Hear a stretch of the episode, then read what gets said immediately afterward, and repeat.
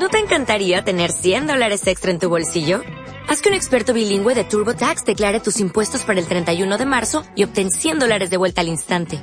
Porque no importa cuáles hayan sido tus logros del año pasado, TurboTax hace que cuenten. Obtén 100 dólares de vuelta y tus impuestos con 100% de precisión. Solo con Intuit TurboTax. Debes declarar para el 31 de marzo. Crédito solo aplicable al costo de la presentación federal con TurboTax Full Service. Oferta sujeta a cambios o cancelación en cualquier momento. Espero que el Señor más que nunca me dé sobre todo palabras para explicaros. Espero que el Espíritu Santo actúe porque creo que es un tema hoy muy importante y desgraciadamente muy de actualidad. Y la cosa fue ayer, fijaos, eh, llevo una semana muy movida, estaba físicamente agotado y llegué a casa porque ayer también tuve que ir a, a trabajar y esto y después de comer, pues yo siempre me suelo echar un poco en el sofá y ahí me quedo frito. Y ayer me quedé frito, pero diez minutos porque estaba tan cansado que, el cansancio no podía, ¿no? Y es curioso porque a veces cómo se mueve el Señor, donde menos te lo espera, como decimos en español, salta la liebre. Y mi mujer tenía puesta la tele una película de esta de sobremesa. Yo le suelo llamar siempre, porque siempre coge la, la misma, la de Antena 3. Yo le llamo el dramón de las tres y media. Pero eh, en este caso la película captó mi atención. Y eso que era una película que era tremenda, pero por eso captó mi atención. Resulta que era un chaval que el padre lo, despreciaba de tal manera que, claro, crece con ese desprecio del padre y llega a convertirse en un asesino, mata a varias personas, pero lo curioso es que el único móvil que tenía este chico para matar a esas personas es que quería que le quisieran. ¿Verdad? Qué fuerte. Pero ¿cuántos de esos psicópatas y otras cosas no están saliendo hoy? Y me impactó de tal manera la película que me hizo meditar y desgraciadamente, como digo, es una gran verdad.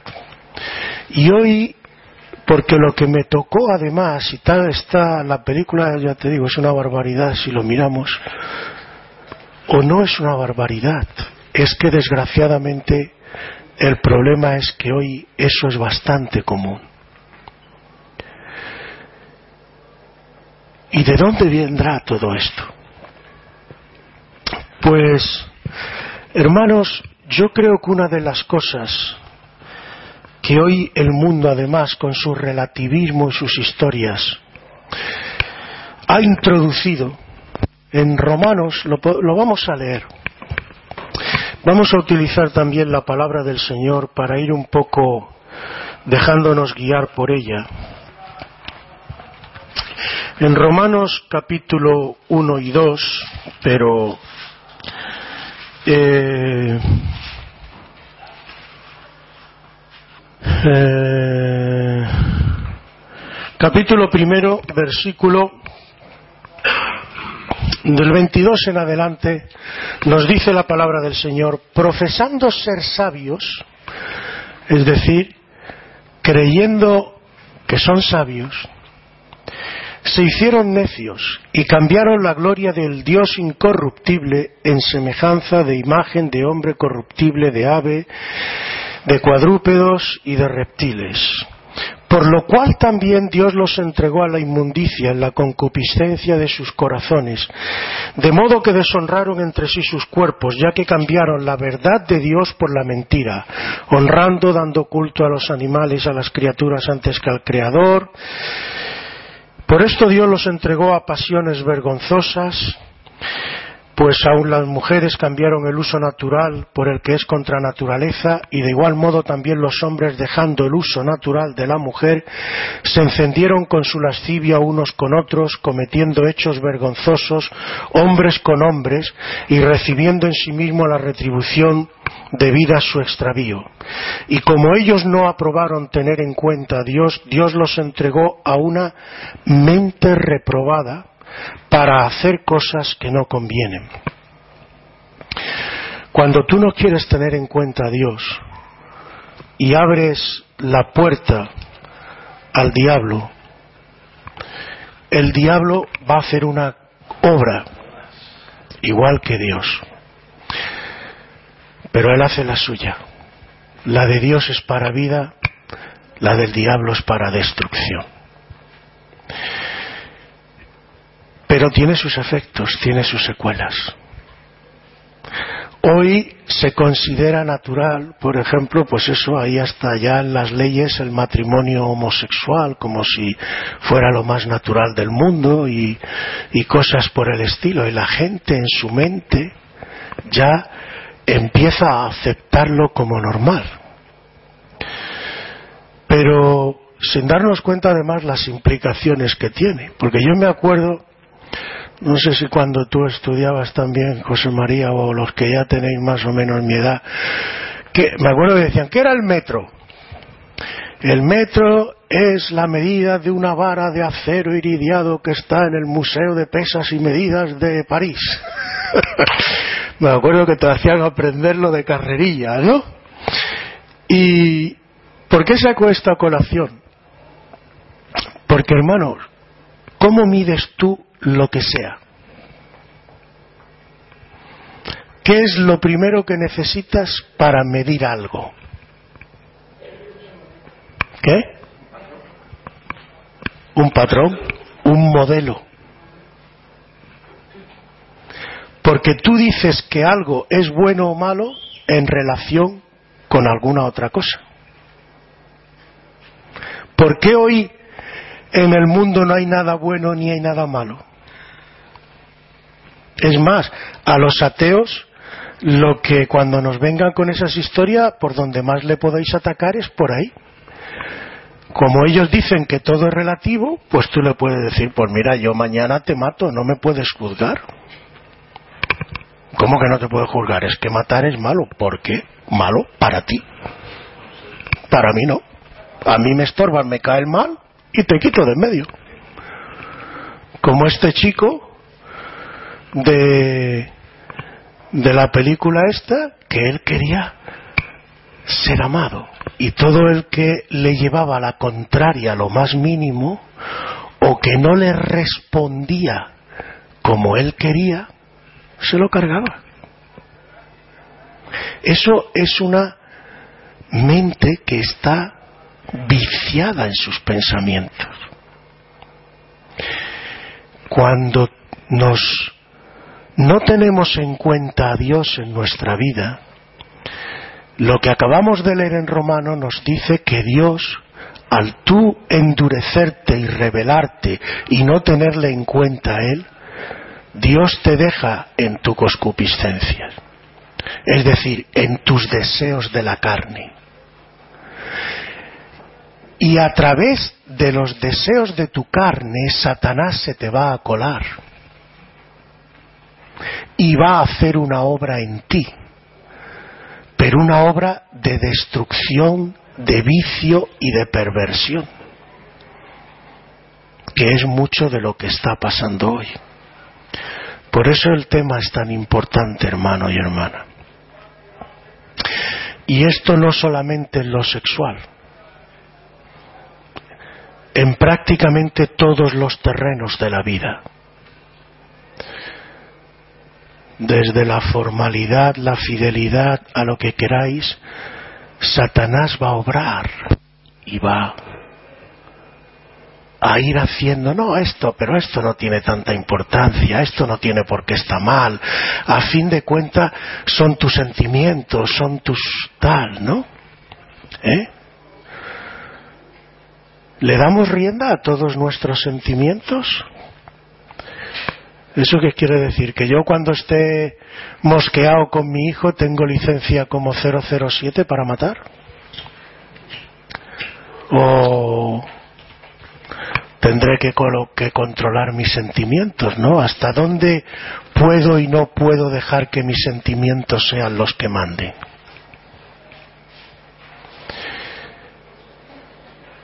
Como he dicho, cuando tú vas a medir lo que sea, lo primero que necesita es un modelo que consideres que es el correcto.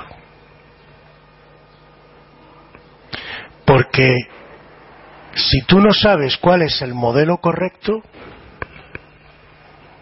con respecto a qué mides.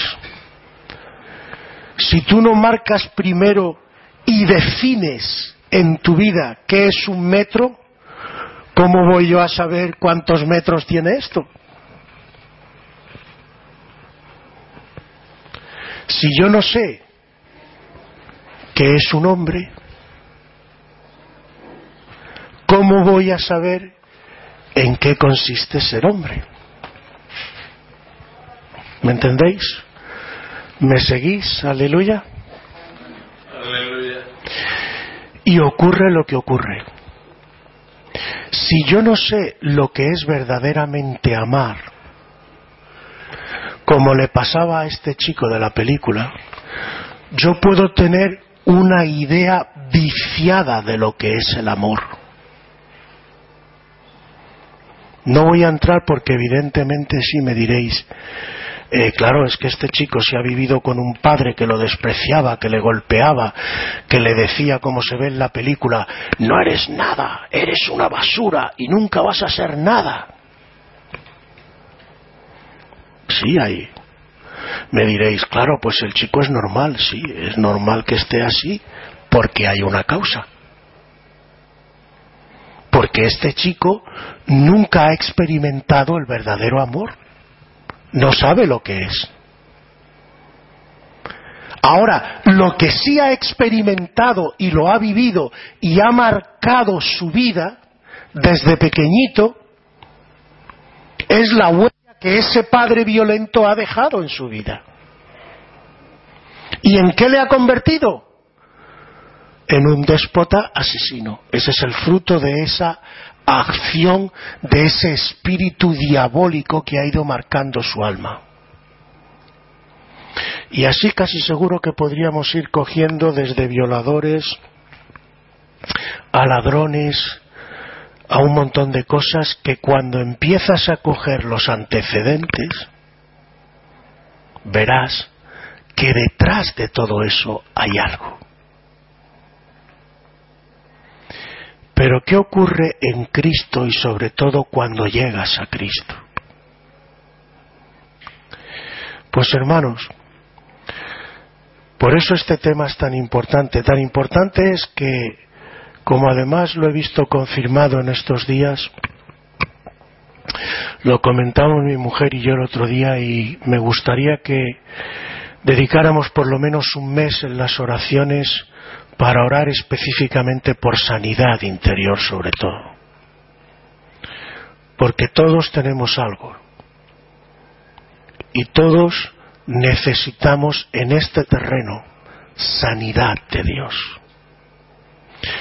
Pero no una sanidad, hermano, mágica. Y me gustaría aclarar un par de puntos y luego entraremos más en detalle. No se trata simplemente de orar, y es lo que me gustaría también que el Espíritu me ayudara a haceros entender. Porque si solamente hacemos oración esperando que la oración, como si fuera algo mágico, lo resolviera todo, nos vamos a equivocar.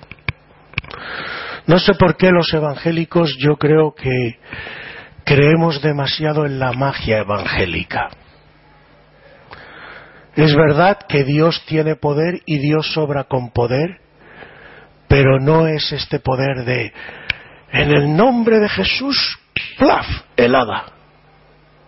Helada madrina te ha tocado con la vara. Que Dios te puede sanar en el instante, por supuesto. Pero es que incluso aunque te sane, hay un texto que dice, hay de aquel hombre del cual salen los demonios, pero pasa el tiempo y no hay Señor en la casa. ¿Cómo viene a, hacer, a ser el postrer estado de esta casa después que ha pasado un tiempo y no hay Señor? Peor. Porque el demonio que ha salido busca a otros tantos y se le cuela dentro con más ganas. ¿Me entendéis? Es decir, la verdadera sanidad, conforme a lo que acabamos de leer, y quiero que sea la palabra la que os lo recuerde, eh, espera que me, he ido, estábamos en, en Romanos.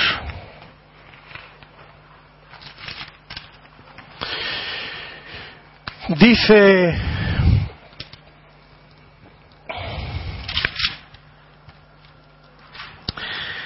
cambiaron eh, tal, ya que cambiaron la verdad. Eso, 28. Y como ellos no aprobaron tener en cuenta a Dios, Dios los entregó a una mente reprobada. Es decir, tienes que andar el camino inverso. Si no tenías en cuenta a Dios antes, ahora tienes que tener en cuenta a Dios y los patrones de Dios. ¿Me entendéis? Lo que no podéis esperar y no podemos esperar es que Dios sane, pero dicho de una palabra que me entendáis, yo siga con mi marcheta. Tiene que haber cambios en mi vida. Tengo que tomarme a Dios en serio, su palabra, y estar dispuesto en todos los órdenes de mi vida a tener en cuenta a Dios, como dice ahí. Porque Satanás se me cuela cuando yo no tengo en cuenta a Dios.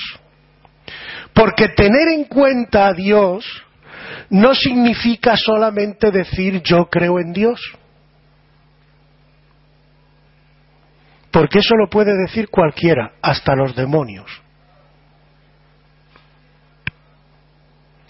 Tener en cuenta a Dios significa que mis actos, empezando por mi mente, que ahora después entraremos en ella,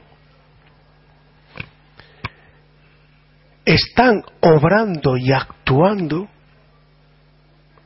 teniendo en cuenta a Dios, es decir, antes de dar un paso, Señor, ¿tú cómo lo harías?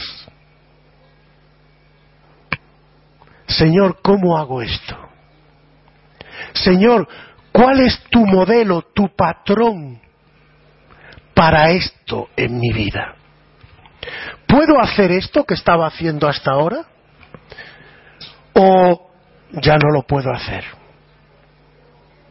¿Puedo seguir practicando esta cosa o ya no puedo seguir practicándola? ¿Puedo llevar mi vida como me dé la gana o tengo que darle un giro, un cambio a mi vida. Si tú quieres que la sanidad de verdad obre en tu vida, de verdad, no de boquilla, y me puedes contar, pero mira, todavía me queda mucho que aprender, pero algunos tirillos tengo dado. Las iglesias están llenas de gente que salen casi todos los domingos a orar por ellas y hay gente que lleva más de 20 años saliendo a orar por lo mismo y no pasa nada. Una de dos. O la unción del ungido se le escurre por la alcantarilla, o el Dios del ungido no cuadra mucho. ¿Qué pasa? Pues que no es magia. Es que ese es un error que hay que corregir en las iglesias evangélicas. No es magia. El Señor obra por la fe, pero por la fe en Él, no en otra cosa, y en su palabra. Y fe viene de fidelidad. ¿Cómo puedo decir que tengo fe? Como dice Santiago, el hermano carnal del Señor. Si mis obras demuestran que obro como si no la tuviera. Si tú dices que tienes fe, enséñame tus obras, que yo vea cómo te comportas. Lo que tú no me puedes decir es que eres cristiano, que crees de verdad en Dios, que de verdad te tomas en serio su palabra y te ven en la esquina todos los días borracho, por ejemplo.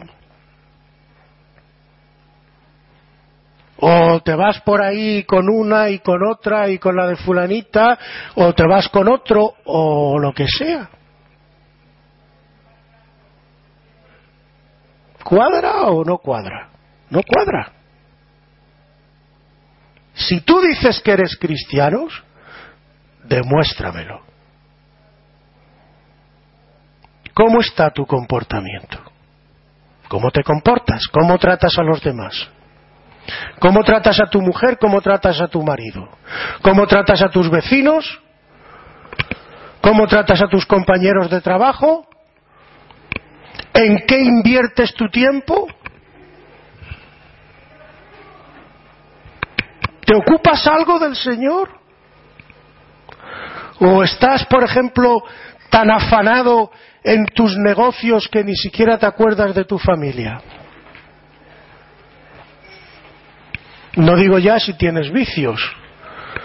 Si a lo mejor con lo que te gastas en tabaco o en alcohol o en juego o en lo que sea, podrías incluso mantener a tu familia y te vas quejando de que no la puedes mantener.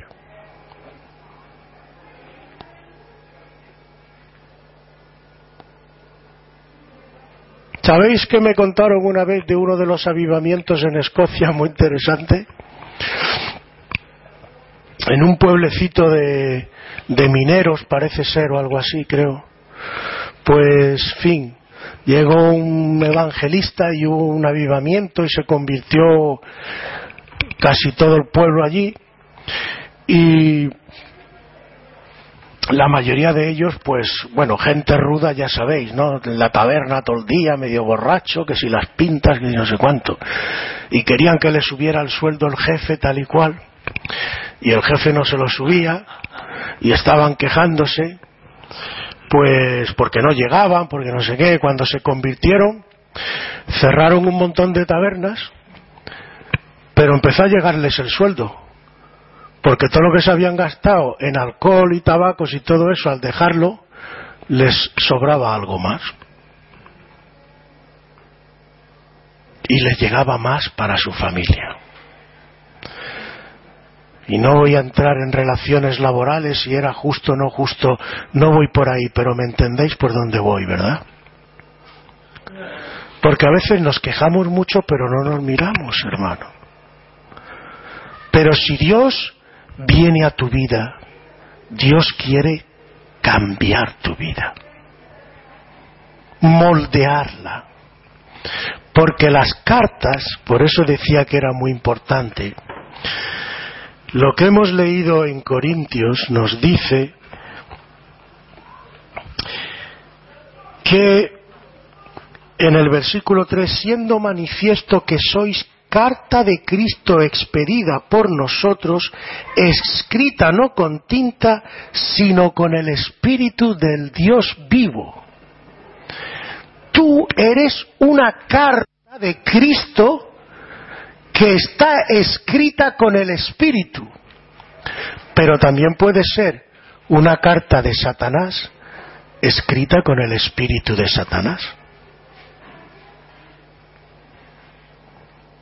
porque depende de bajo qué influencia estés.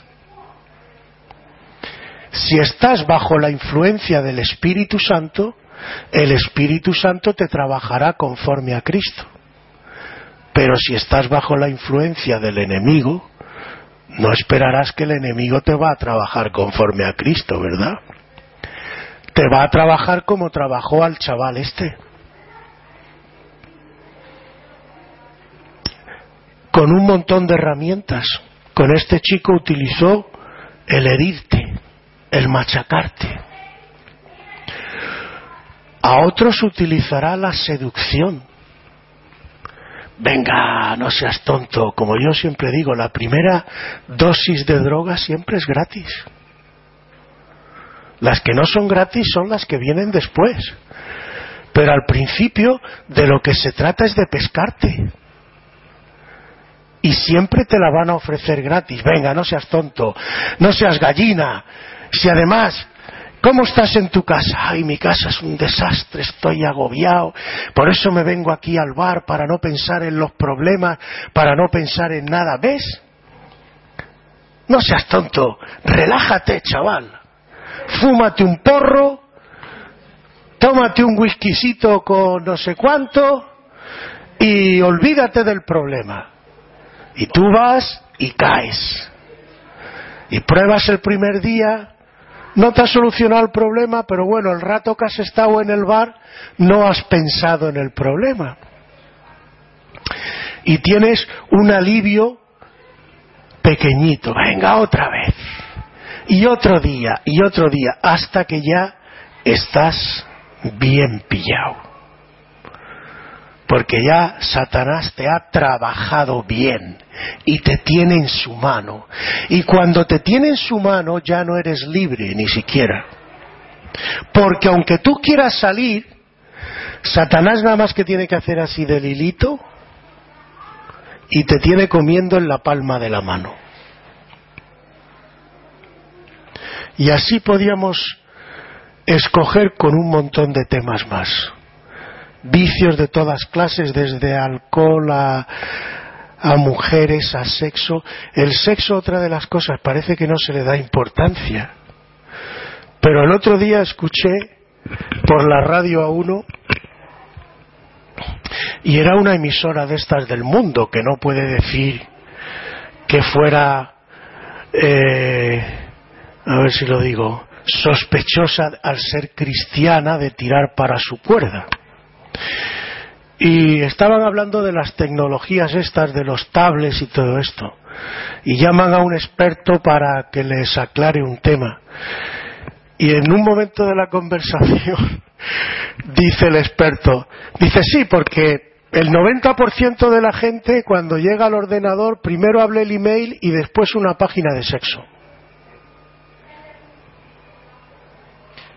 o sea que enganchado al sexo hoy, claro, te lo están metiendo por las narices las 24 horas del día, los hay así. Y parece muy inocente además, pero tiene sus consecuencias. Alguna otra vez lo he dicho, no solamente el sexo, no solamente tiene consecuencias carnales, que ya son, porque hay una parte de la que nunca te hablan la cantidad de enfermedades de todo tipo, desde venéreas hasta cánceres de todo tipo, que está habiendo hoy. Esa parte está oculta. Pero si puedes, pregúntale a algún médico que trate el tema por ahí y te va a poner los pelos como escarpia de cómo se dispara eso. Pero aparte de eso, ¿qué nos dice la Biblia que ocurre con el que se une a una ramera? O expresado en un lenguaje más actual, ¿qué ocurre con el hombre o la mujer, la mujer o el hombre que da lo mismo? Porque aquí no se trata en ese sentido de sexo. Que se une en una relación ilícita delante de Dios.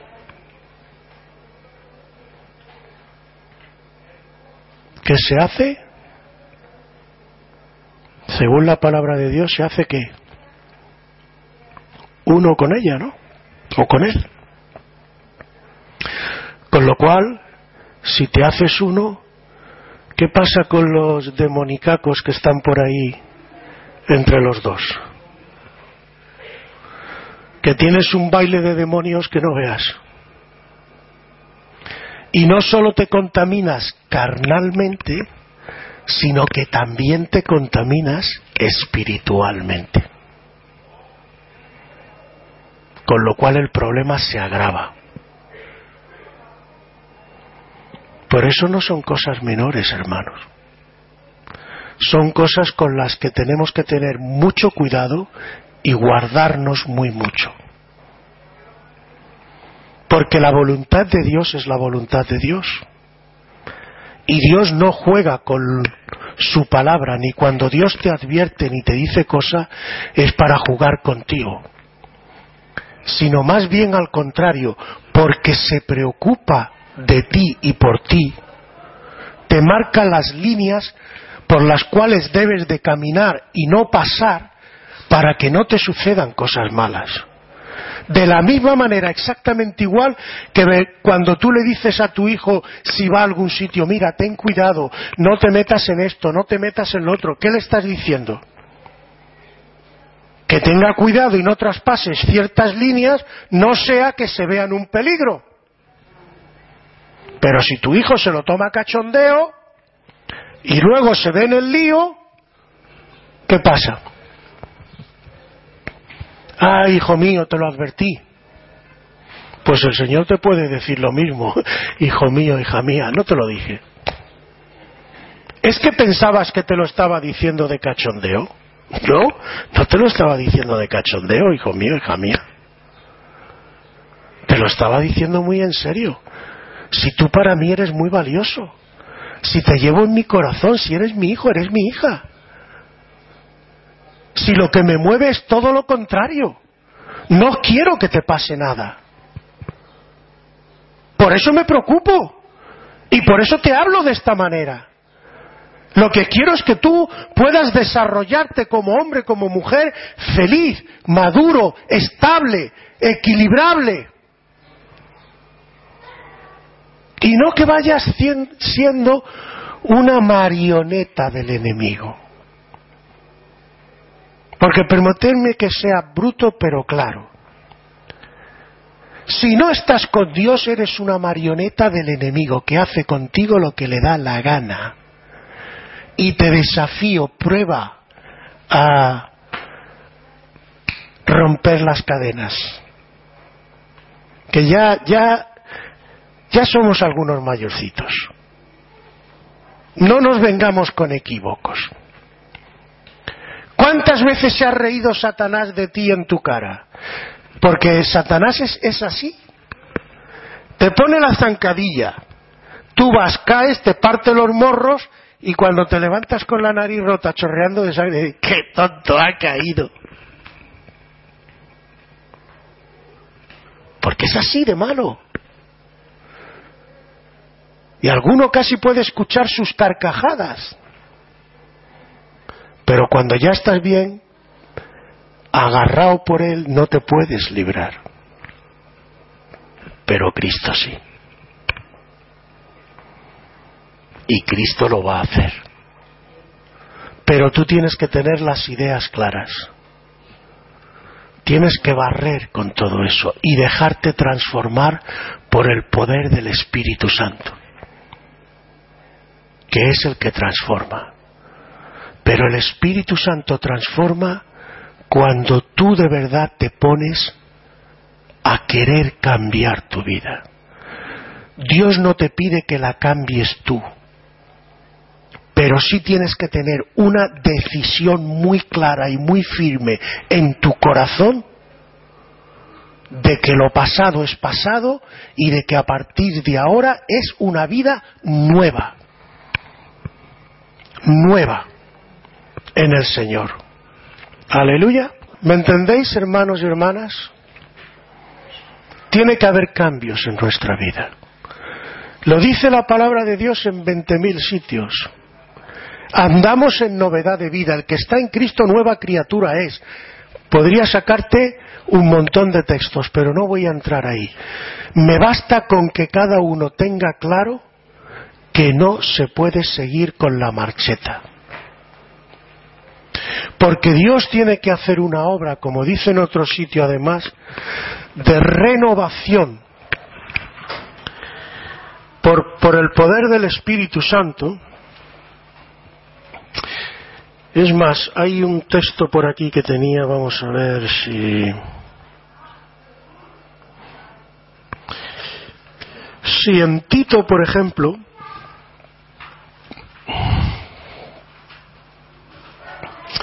Tito capítulo 1 y versículo 16, que era otro texto que hubiera querido leer. Pero bueno, para no hacerlo todo muy largo. Pero este, el versículo 16, sí lo voy a leer. Si queréis, luego os leéis vosotros todo el contexto. Dice, profesan conocer a Dios, pero con los hechos lo niegan, siendo abominables y rebeldes. Reprobado en... Ay, no, perdón, es el 15, me he equivocado. Tito 1.15. Dice, todas las cosas son puras para los puros, mas para los corrompidos e incrédulos nada les es puro, pues hasta su mente y su conciencia están corrompidas. Su mente y su conciencia están corrompidas, es decir, hermanos, cuando Satanás ya ha hecho una obra, como ha hecho en este mundo, por esto el mundo está como está, no le demos más vueltas, y cada vez va a ir a peor. Y nosotros lo que cada vez tenemos que tener más claro es que lo que tenemos que hacer es guardarnos del mundo y de dejarnos arrastrar por el mundo. Y como dice en otro sitio la palabra de Dios, nuestra mente tiene que ser renovada.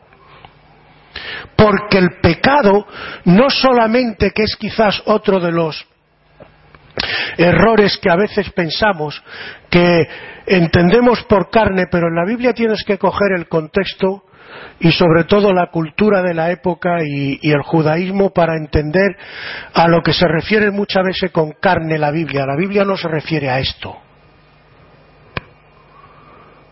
En la mayoría de los textos cuando habla de nuestra carne, de las concupiscencias de nuestra carne, podríamos traducir quizás para que hoy lo entendiéramos mejor, del hombre natural, el hombre que no ha sido renovado por el Espíritu Santo.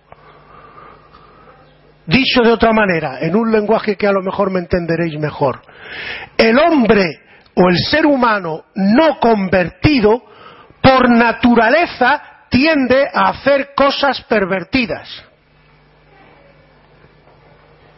Y solamente el que de verdad ha nacido de nuevo y conforme a la palabra de Dios, no por arte de magia, empieza a experimentar cambios, no sé si aquí en el, en el que hemos leído de Segunda Corintio al final, sí, míralo, el versículo 18. Por tanto, nosotros todos, mirando a cara descubierta como en un espejo la gloria del Señor, somos transformados de gloria en gloria en la misma imagen como por el Espíritu del Señor. Otra vez, por el Espíritu del Señor. Cuando tú vienes a Cristo, hermano, hermana, quiero que tengas cosas, lo repito mucho, pero no me cansaré de repetirlo las veces que haga falta, porque hay mucha gente que está equivocada, incluso en las iglesias, pensando que llegas a Cristo y ya está todo hecho. No. Cuando tú llegas a Cristo, empiezas, comienzas un nuevo camino. Y en ese camino el Espíritu Santo va a ir haciendo una obra día a día de transformación. Y la única condición que te pone, si quieres de verdad experimentar esa transformación,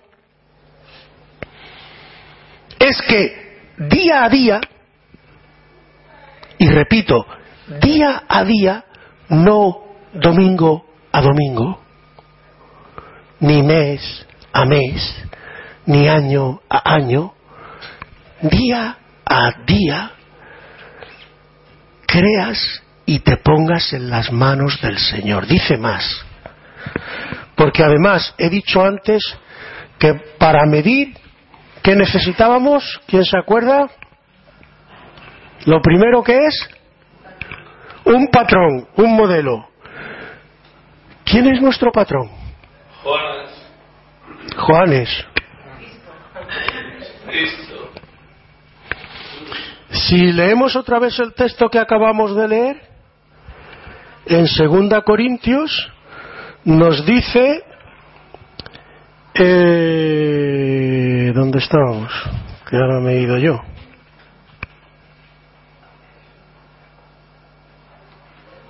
Aquí. Por tanto, todos nosotros mirando a cara descubierta como en un espejo la gloria del Señor, mirando, somos transformados de gloria en gloria en la misma imagen.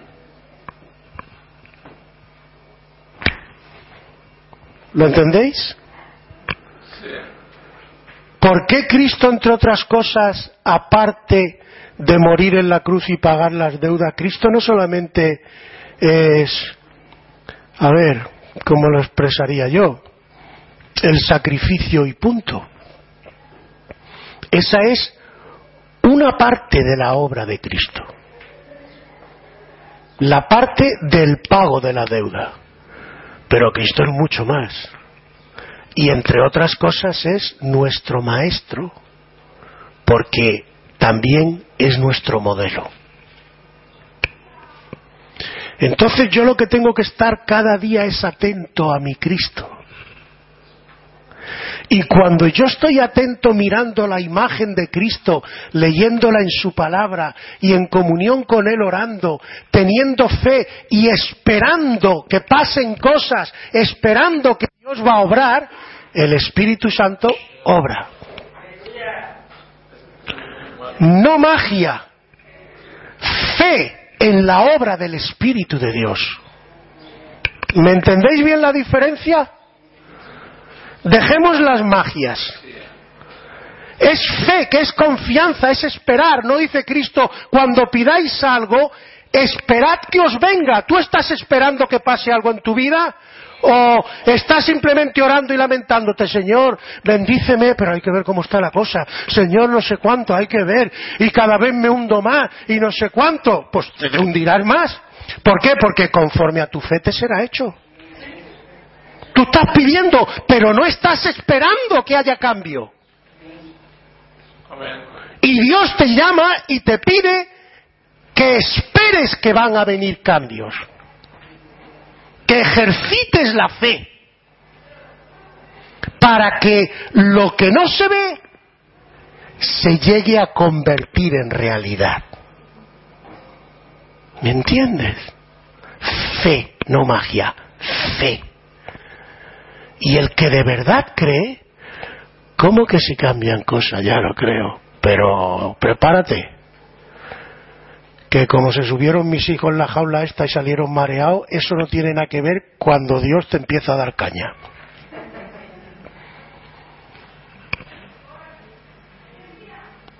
Sí, hermano.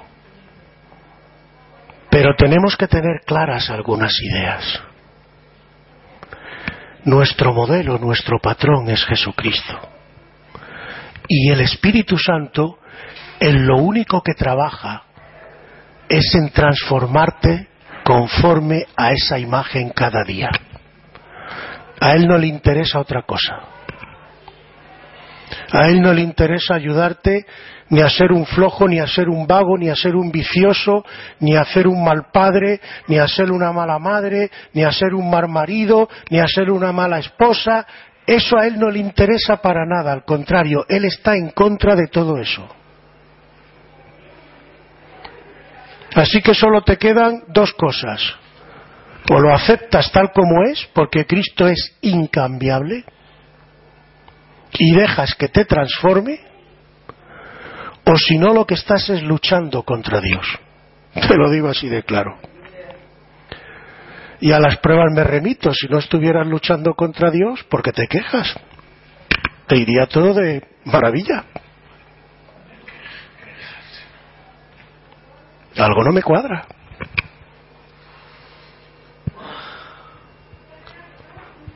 Si no hay paz en los corazones, es porque el Espíritu Santo no está cómodo en esta casa. Y si tú quieres que esté cómodo y que haya transformaciones, tú tienes que ponerte a colaborar con Cristo. Y Él te va a ir cambiando muchas cosas. Y voy terminando, pero la fundamental que también hoy tenía, por lo que os he dicho de ayer y todo esto, es la mente. Nuestra mente tiene que ser saneada, hermano. A veces le damos poca importancia a esto. pero tiene mucha importancia. Porque incluso está escrito en la Biblia, hay de a los que a lo malo llaman bueno y a lo bueno llaman malo. Y mucho de esto está pasando hoy. Pero sobre todo hoy la gente está tan pillada con ese velo, tan atrapada, su mente está tan captada y atrapada por el enemigo, que no es capaz de razonar en la línea de Dios. ¿Qué le pasó al propio Cristo? Atención para que veáis que no es un problema menor. ¿Qué refriegas tuvo el propio Señor con los escribas y fariseos? El Evangelio de, Juan es clarísimo en esto. Aparte de llamarles hipócrita y todo esto, hay un, un, par de párrafos por ahí que son una joya, donde el Señor les dice, vosotros sois de vuestro padre el diablo, y se lo está diciendo a gente del templo, se lo está diciendo a gente estudiosa de la Torah a gente de tradición, porque esta es otra, nosotros somos, somos de tradición evangélica, como si eso fuera, yo que sé, una especie de medalla o algo de esto. Y os lo dice uno que son la tercera generación. Hasta que el Señor me dijo, pero tú cómo vas, tú qué te crees, que eres un chihuahua con el pedigrí. Que delante del Señor no hay pedigrí que delante del Señor estás convertido o no estás convertido. Que no hay más, hermano. Que incluso lo, bueno o lo santísimo que pudiera haber sido mi abuelo y mi padre, que de eso nada, pero bueno, aunque hubiera sido San no sé cuánto, San Nicolás de no sé qué, eso a mí para qué. Si yo no me he convertido, yo me voy al hoyo. Porque la salvación es personal e intransferible. Cada uno de sí mismo le tiene que decir a Dios sí o no. Así que hermanos, no podemos aportar ir al reino de los cielos y decir, tú me tienes que dejar a mí porque yo soy hijo de fulanito. ¿Así? Pues mira, míralo de lejos porque no lo vas a ver más. Porque aquí no entras. Porque aquí no hay enchufes. Aquí la corriente, la electricidad y la luz soy yo. ¿Me entendéis, hermanos? Pues a esa gente le llama, vosotros sois de vuestro padre el diablo, y las obras de vuestro padre queréis hacer. Y les dice una coletilla muy importante, que era lo que iba de la mente. Si fuerais de Dios, ¿cómo no entendéis mis palabras? ¿Cómo no me recibís? Si tuvierais la mente, al menos como la tuvo Abraham, centrada en Dios, haríais las obras de Abraham. Si verdaderamente fuerais hijos de Abraham, no según la línea natural, no según la carne, sino según la línea espiritual de la fe, haríais las mismas obras que Abraham. ¿Y qué hizo Abraham? Creer a Dios. Y vivir cada día teniendo en cuenta a Dios con sus errores y con sus fallos. Y aprendió de Dios y Dios le corrigió y Dios le enseñó. Pero Abraham llegó a ser llamado por el propio Dios mi amigo. ¿Por qué? Porque había puesto su mirada en Dios. Salió de la familia, tuvo sus luchas con el sobrino, con el otro, con su propia mujer. Pero al final venció. ¿Pero venció por qué? Porque Abraham había puesto su mirada en Jesús. Y Dios le recompensó. La fe no es magia, hermano. La fe es un camino de fidelidad y de tener en cuenta a Dios cada día.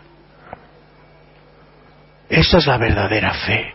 Y ahí es donde Dios verdaderamente obra. Y unas veces Dios obrará en un segundo. Pero hay otras muchas cosas que no, porque hay cosas que no se aprenden en un segundo. Hay cosas que el Espíritu Santo necesita a veces incluso casi toda una vida para que nos demos cuenta de en qué tenemos que cambiar y de qué manera. Aleluya.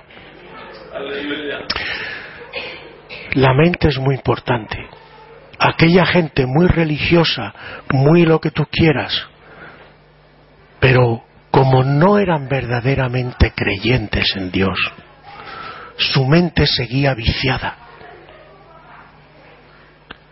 Y lo que yo espero es que vosotros, y con esto termino, no seáis de los que venís los domingos, pero seguís en la misma marcheta. Y yo me incluyo, por supuesto. Que no seamos de los que vinimos en la misma marcheta, sino que de verdad dejemos que el Espíritu Santo transforme nuestra mente. Porque aunque yo tenga la palabra de Dios, si mi mente no es renovada, lo que yo voy a hacer es lo que hace mucha gente del mundo, coger la palabra de Dios y torcerla. Porque hay muchas cosas, hasta la homosexualidad se justifica también con la palabra de Dios. ¿Sabéis cuál es uno de los textos preferidos de los homosexuales en este sentido?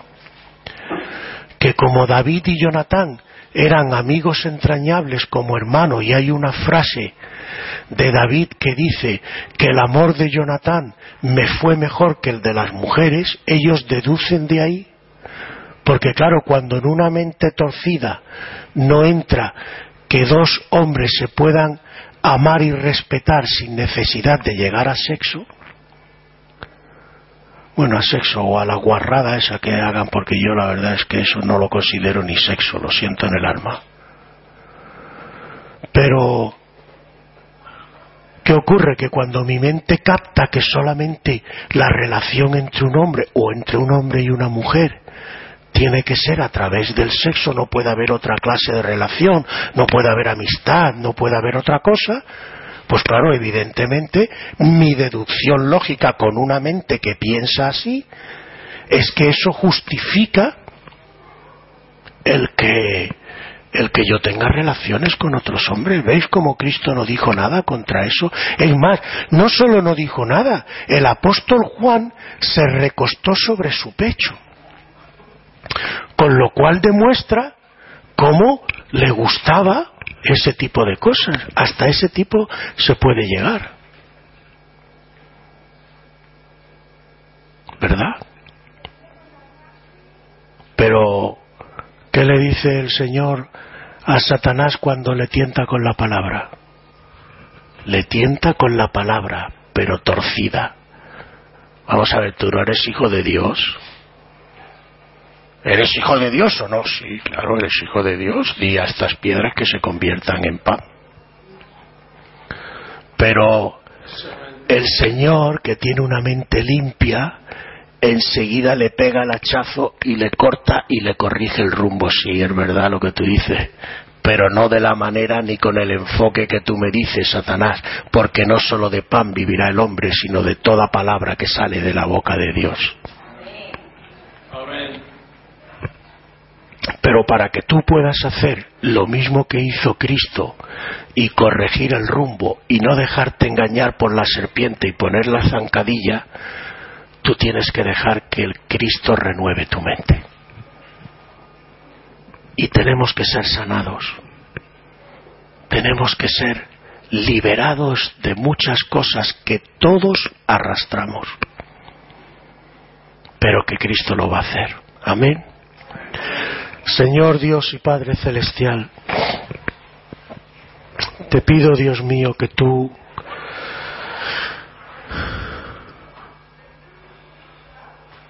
seas quien realmente hayas hablado y confirmes tu palabra en medio de tu pueblo. Y tú nos ayudes a desechar lo que no haya sido tuyo. Pero que también nos ayudes a grabar en nuestros corazones lo que ha venido de ti. Y te pido también, Señor,